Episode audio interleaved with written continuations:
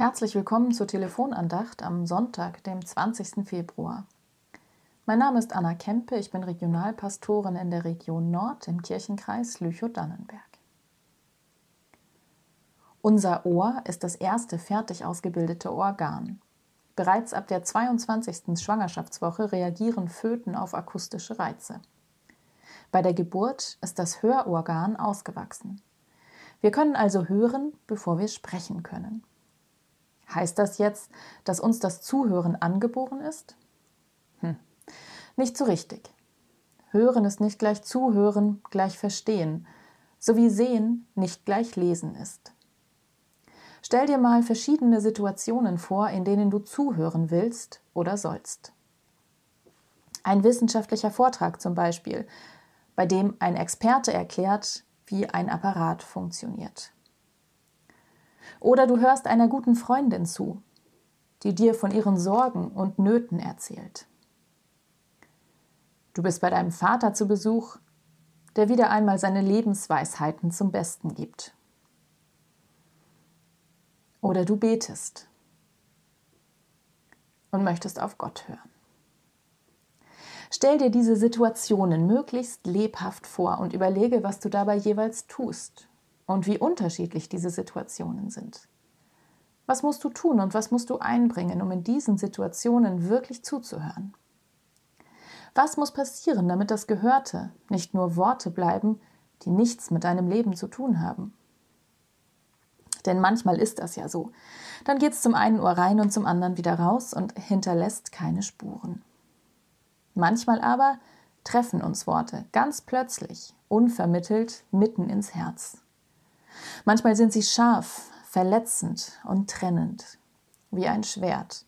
Manchmal tröstlich, vertrauensvoll und voller Liebe. Manchmal setzen Worte sich fest und wirken im Stillen. Das Wort Gottes, so schreibt der Verfasser des Hebräerbriefes, ist lebendig und wirksam.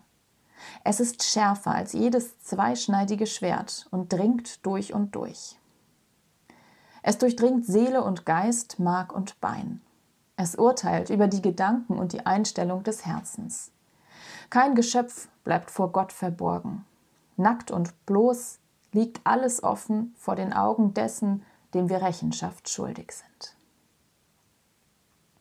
Gottes Wort. Schöpferwort. Es werde dass es dich und mich gibt, den ganzen Kosmos, Schönheit und Schrecklichkeit, dass es den Tod gibt und die Liebe, den Zweifel, den Hass und die Zärtlichkeit und die Barmherzigkeit, das ist gewollt. Gottes Wort, Prophetenwort, scharf und durchdringend. Was tun wir? Wie leben wir? Es hält uns den Spiegel vor. Finden Fremde bei uns Heimat, Arme etwas zu essen und die Erde Respekt? Gottes Wort, Wort des Lebens, lebendig in Jesus Christus, als Mensch geboren, gelebt, gelitten, gestorben, begraben und auferstanden, uns ganz nah, voll Liebe und Barmherzigkeit.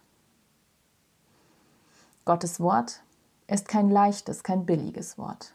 Es kann auf die Nerven und an die Nieren gehen. Es zieht mich an und fordert mich heraus. Und ich ahne, Gott und mir selbst kann ich nichts vormachen.